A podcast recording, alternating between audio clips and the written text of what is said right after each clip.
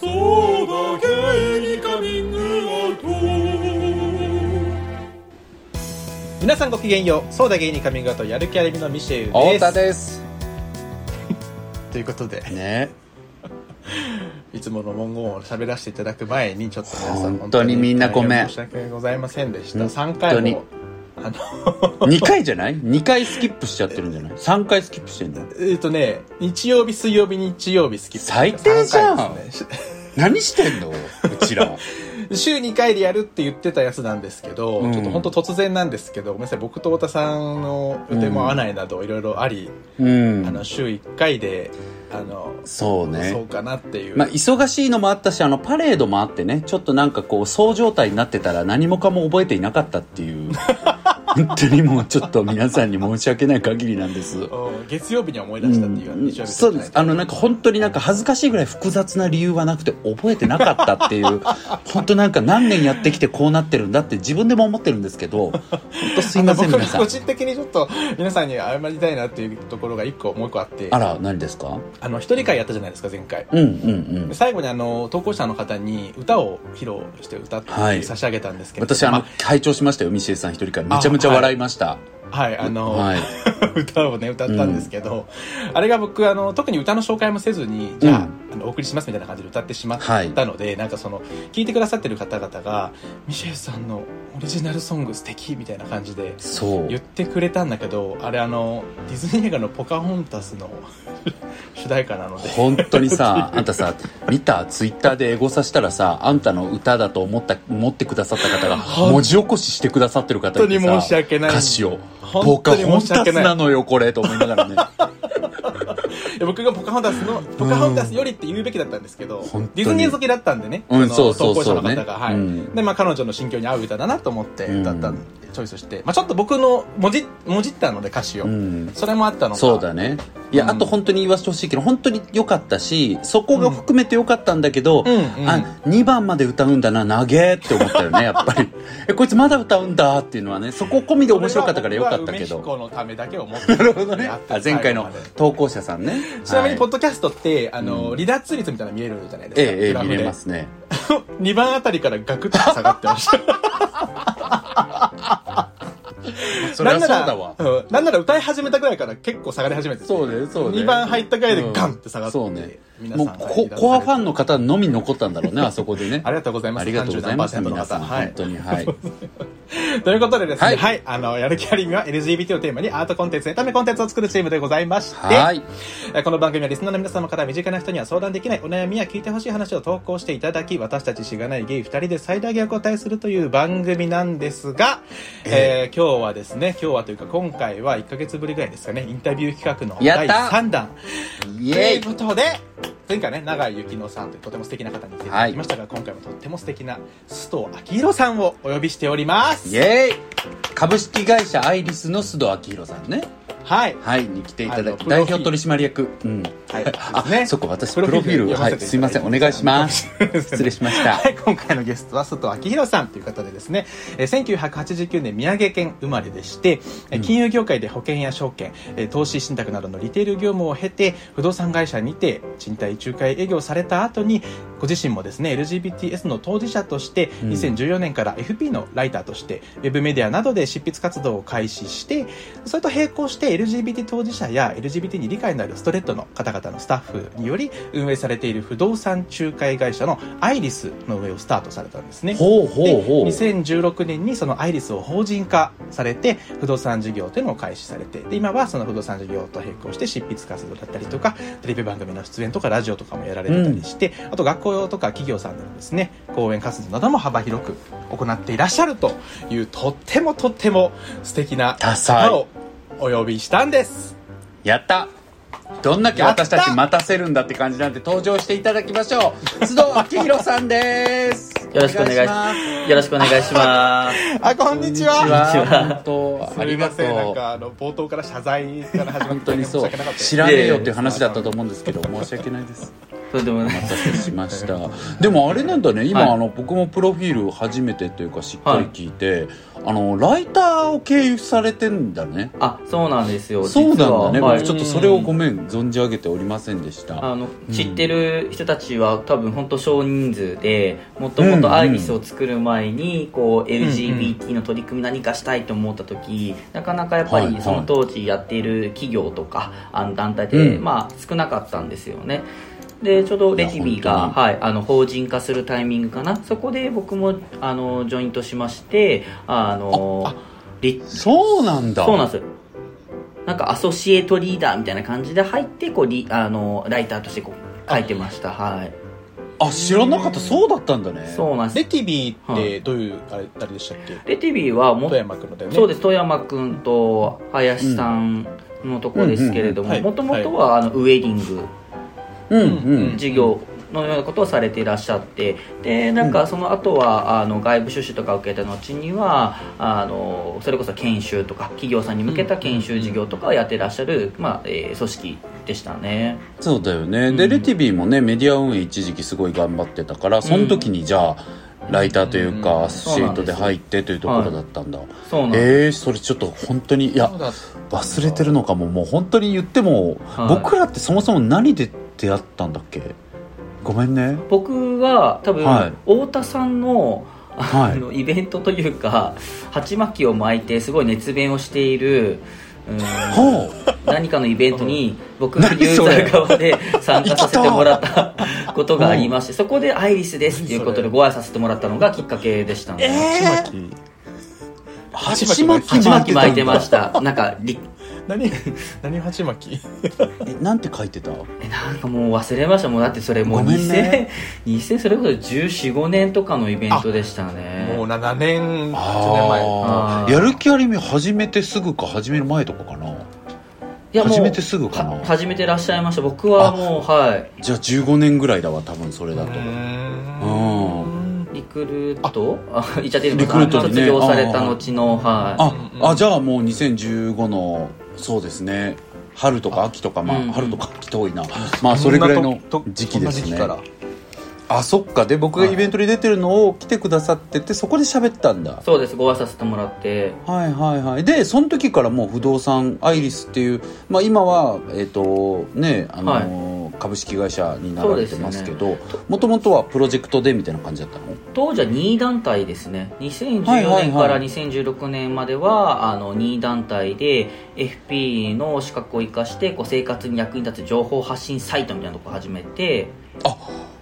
そうなんじゃあ本当にメディア系の人なんだねごめんなさいね本あ当に全然同じでメデもィア系なんだなんけどかメメディアっていうのかな、まあ、なんか一応ややややれることからやっていこうぜっていうノリだったのでなんか本へ当ーメディアを作ろうぜとかじゃなくて本本当に小さいことから重ねていきながら2016年に、えー2016年の2月にですね当時働いていた金融業界のまあ会社でアウティングを受けてでそれがきっかけで会社を卒業して同年の4月にアイリスを法人化させて今に至るって感じですねえアウティングされてってなんか割とそういうこうカジュアルに言っちゃったとかっていうよりももう割と悪意にあのある感じだったんですかうん結構悪意あったと思いますねええあの人、はいこっち系なんだよみたいなそういう感じとかですか金融業界ってこうやっぱなんか当時は派閥みたいなのがあってこうそれぞれほうチほうほうチームごとに売上目標がやっぱあって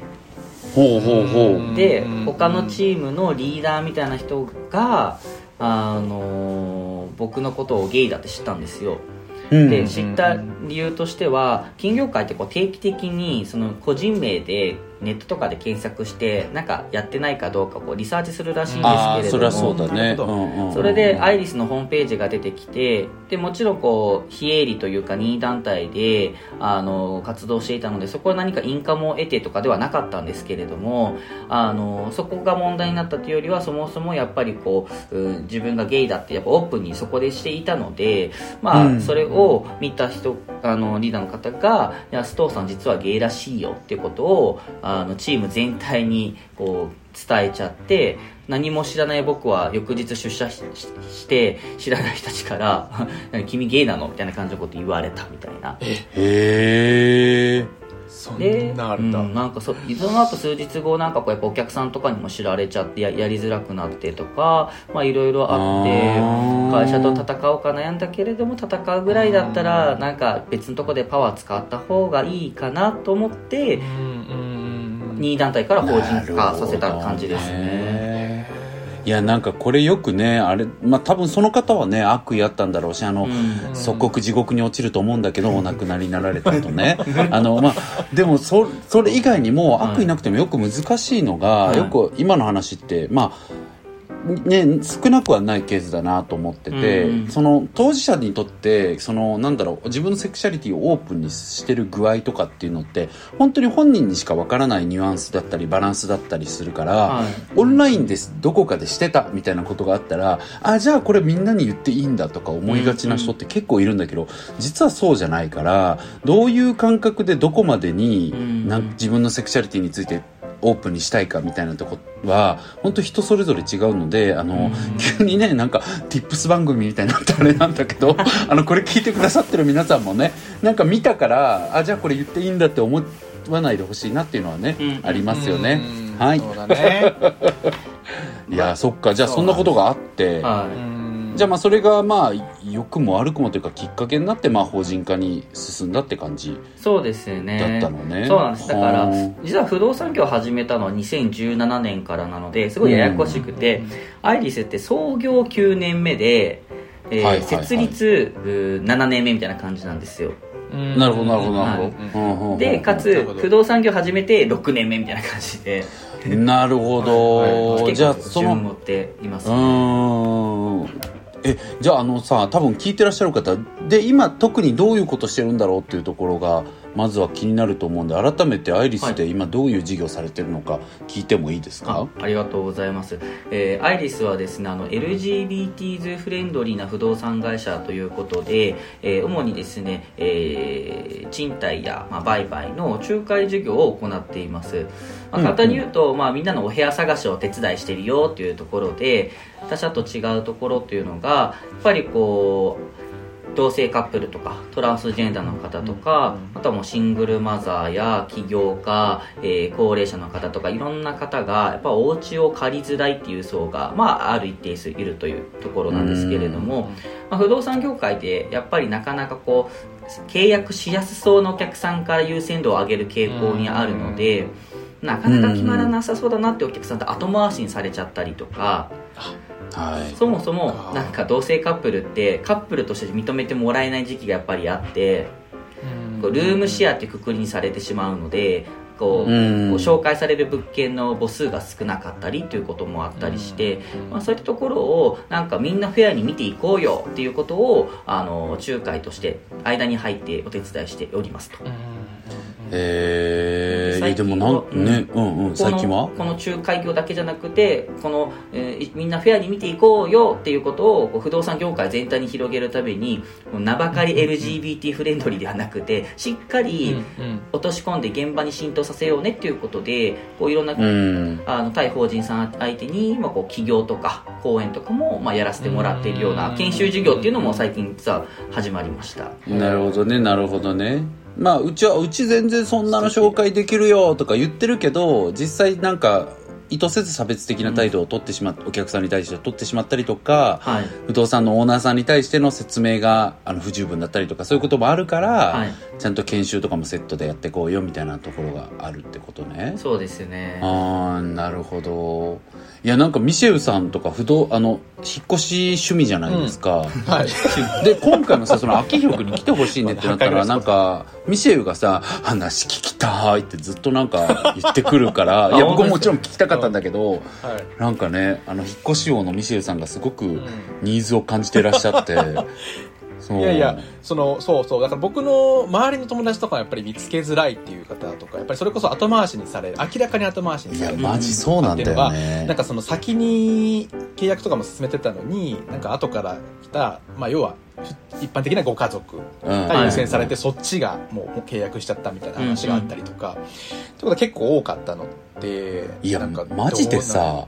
多いよね多いで、うそうん多くてで一方でさなんかいや別に全然普通になんかゲイって宣言して借りれたけどなみたいな人も結構いたりするじゃん、うんそのあたりの実際その辺ってなんかその地域性によるものもあったりするのかとか、なんかどういいう状況が今あるのかなっていうのが気になっててうん確かにそう聞いてみたかったなっていうのはうんうん結構ありましたね、ありがとうございます、うんそれで言うとやっぱ地域差みたいなのはやっぱりあって借りづらいエリアと借りやすいエリアっていうのはやっぱありますよと、そうそうですねそもそも需要があるエリアとかないエリアって話ですよねそうですえそそれやっぱり渋谷区は借りやすくて墨田区は借りにくいみたいななんかそういうのがあるってことああでもそうそうそうですあのあーそうなんだ、はいまあに、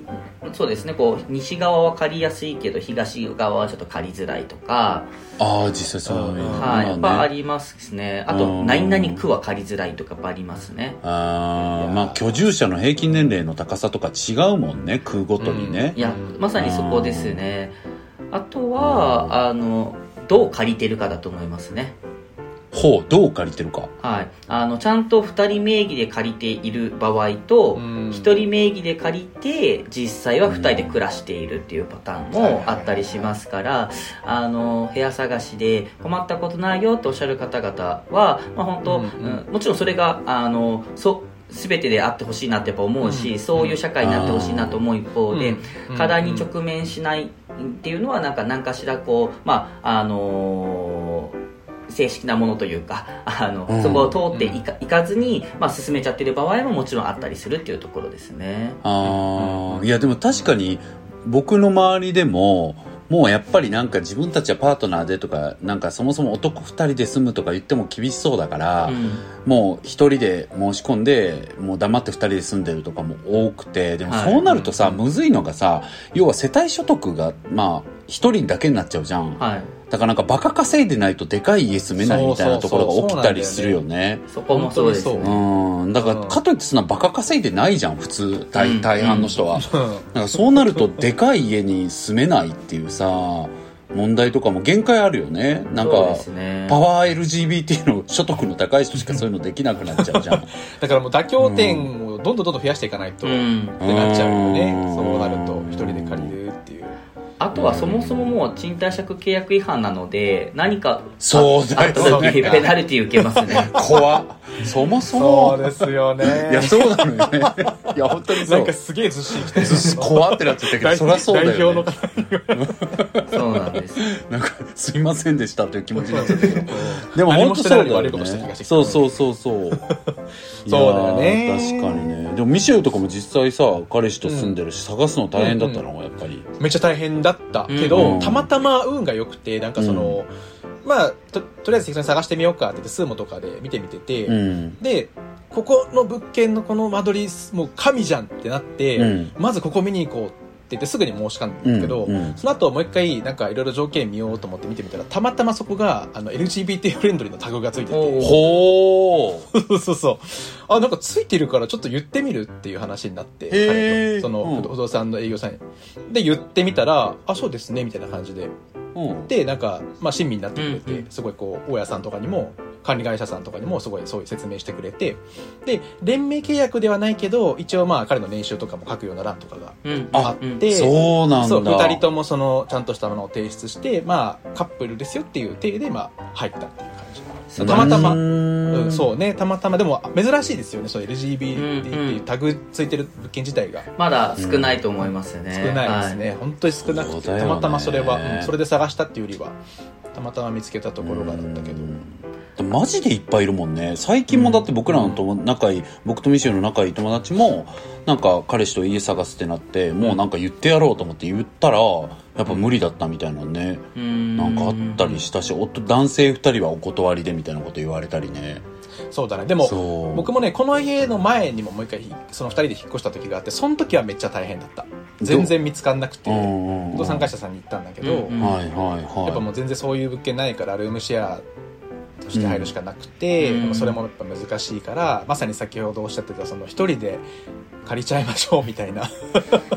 とをまあ言われたりとかもするぐらい、もうねうんそうなっちゃうよねあそれうはん不動産のあ屋さんに言われちゃったりすもうるもうそこのね営業さんから提案された逆に いやそこなんかね僕僕そそれ嫌なんですよねはいちゃはんといはいリはいリスクをちゃんと伝えた上で最終的にお客さんがそれを選択するのであればまだ100歩譲ってと思うんですけれどいやうん見つからないからなんかそのリスクを借り主に負わせようとするのが僕は無責任だなってやっぱ思うんですよね。いやーでもそうですねそこでは足りなかったんですけど、結うん局うんうんでもなんかそこは本当にそういうふうにもう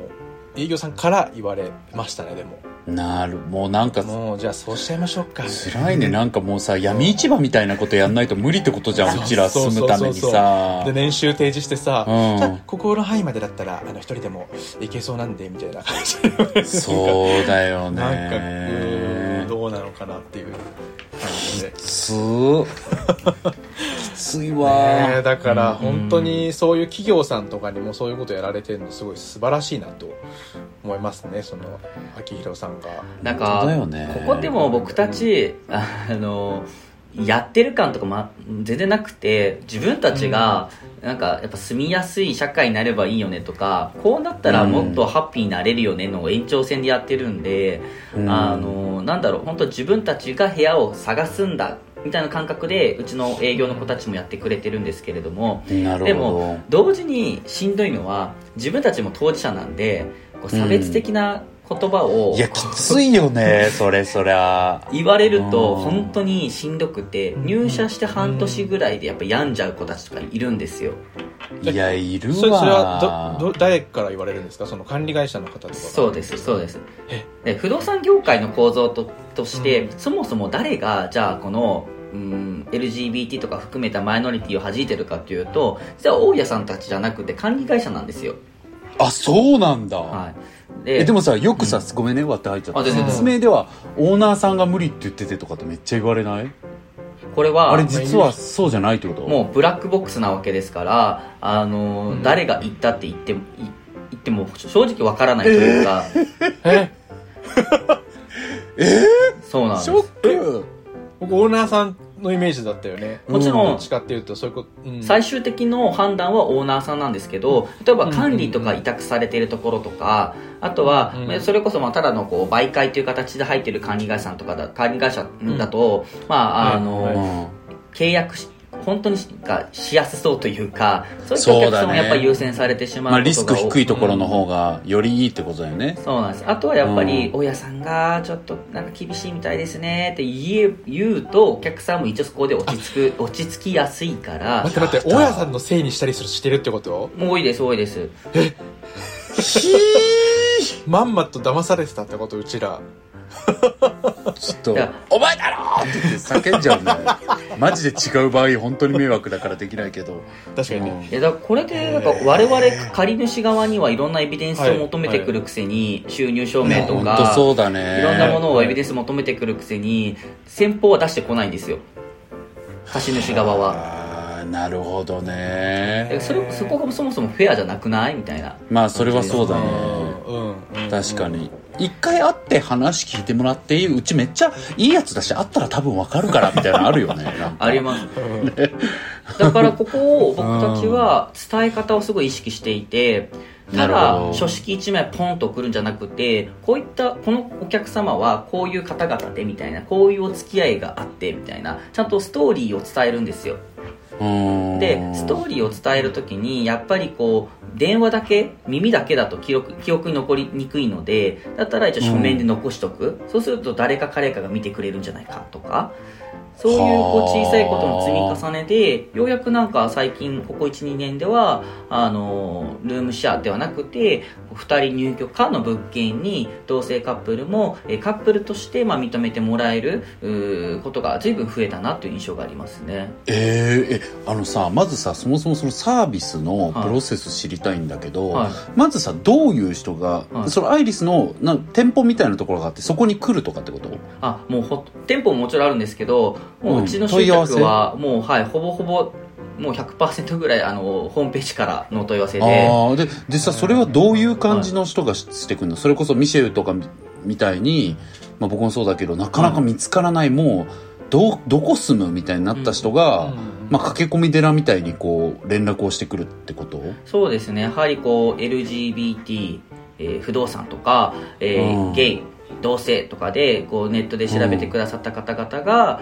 こううちにたどり着いてくれてでホームページからお問い合わせをしてくれるっていう感じですねねでおお客様はもうほとんど9割方が LGBT の当事者の方ですね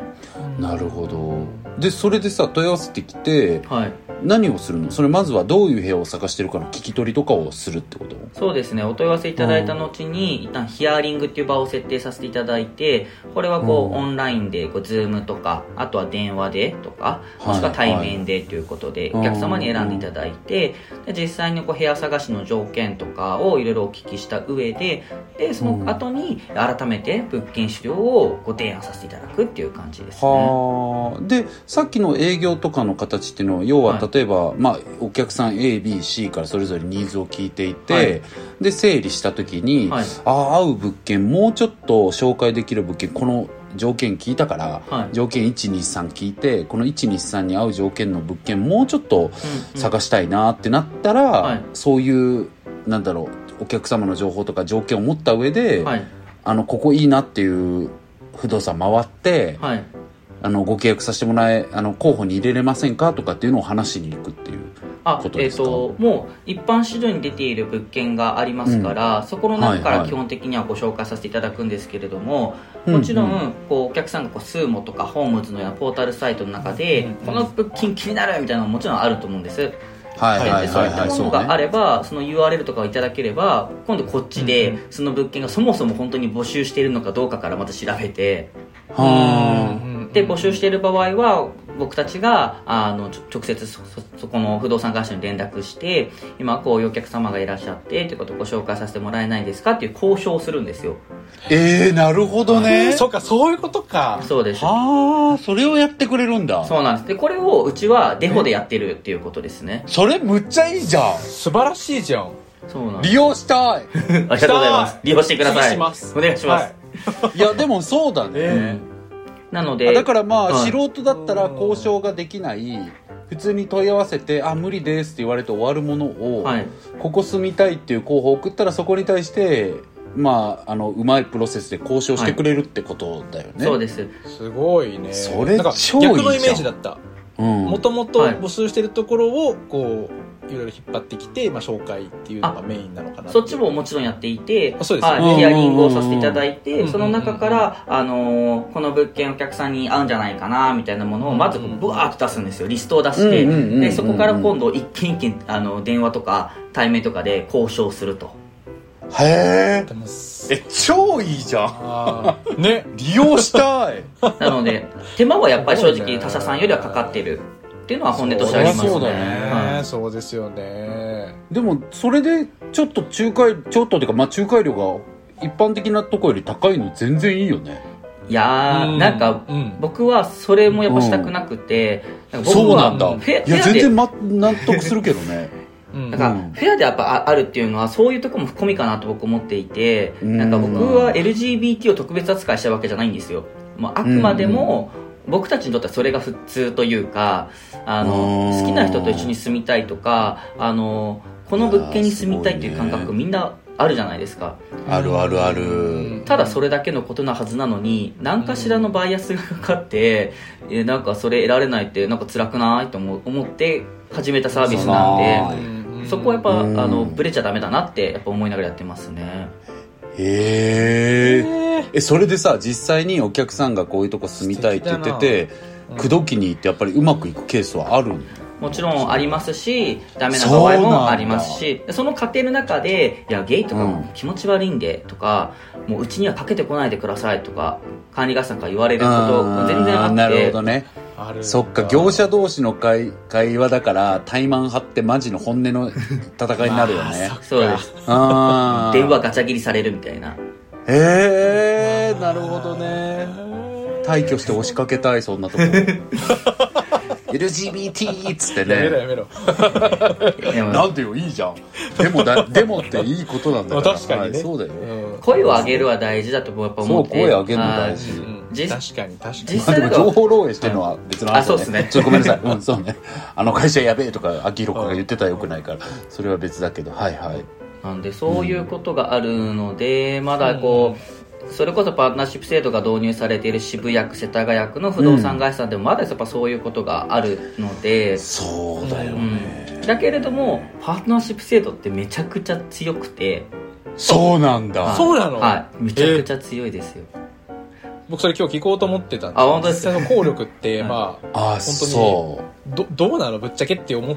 てる部分もあってうであれさ、まあ、法的効力はないじゃん、でない僕が出してるペライチで「区は応援してます」ってことじゃん要は、はいってうんでもそれでもやっぱり聞くんだありますだ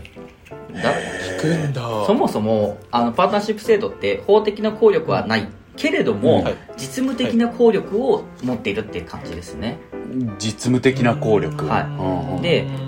なんかおかしいのがそれこそ34年前とかは、え同性カップルの方からのご相談ですみたいな感じで交渉入るんですけれども、うんあのじゃあカップルの証明書出してくださいって言われてたんですよほうほうほう、へーなるほどその交渉材料に使えるっていうそこうなとんでですすねえかかカップルの証明書ってなんすかみたい なだえー男女間だったらなくないみたいな、プリクラじゃないプリクラやっぱり プリクラだよねねハート作ったプリクラみたい な それで通せるんだったら本当にみんなそうしてほしいなって思いながらもなかなかその当時ダメだったんで、うんなんでパートナーシップ制度が導入されて数年経って使える行政というかエリアが増えたことによってあの無視できない存在になってきたんです よね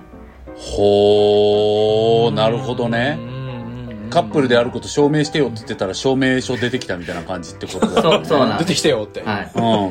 たまあだ見なよっつってね意地悪なのが今度はじゃあ申し込みのタイミングでパートナーシップ制度証明書出してくださいって言うんですよほでこれは断り文句なんですけど要うはほうほうほう僕たちはそのエリアに住むことによってパートナーシップ制度を利用できるようになるかもしれないとだけれどもはいはいはいはいはいないエリアもあるしそもそもうん今 NOW は引っ越しをする前は、あのパートナーシップ制度が使えないエリアだったらそれを用意できないわけですよねそりゃそうだね、うん世田谷区から渋谷区とかだったらできるけど、そうです、うん杉並区からから中野区とかんうんの場合だと要は住んでからじゃないとそれ取得できないからできないからね後後追い提出だったらできるけれどあもーみたいな住んでからじゃないとできないんですねできないじゃんだって住民票取らいないとできないからそっかそっか、うん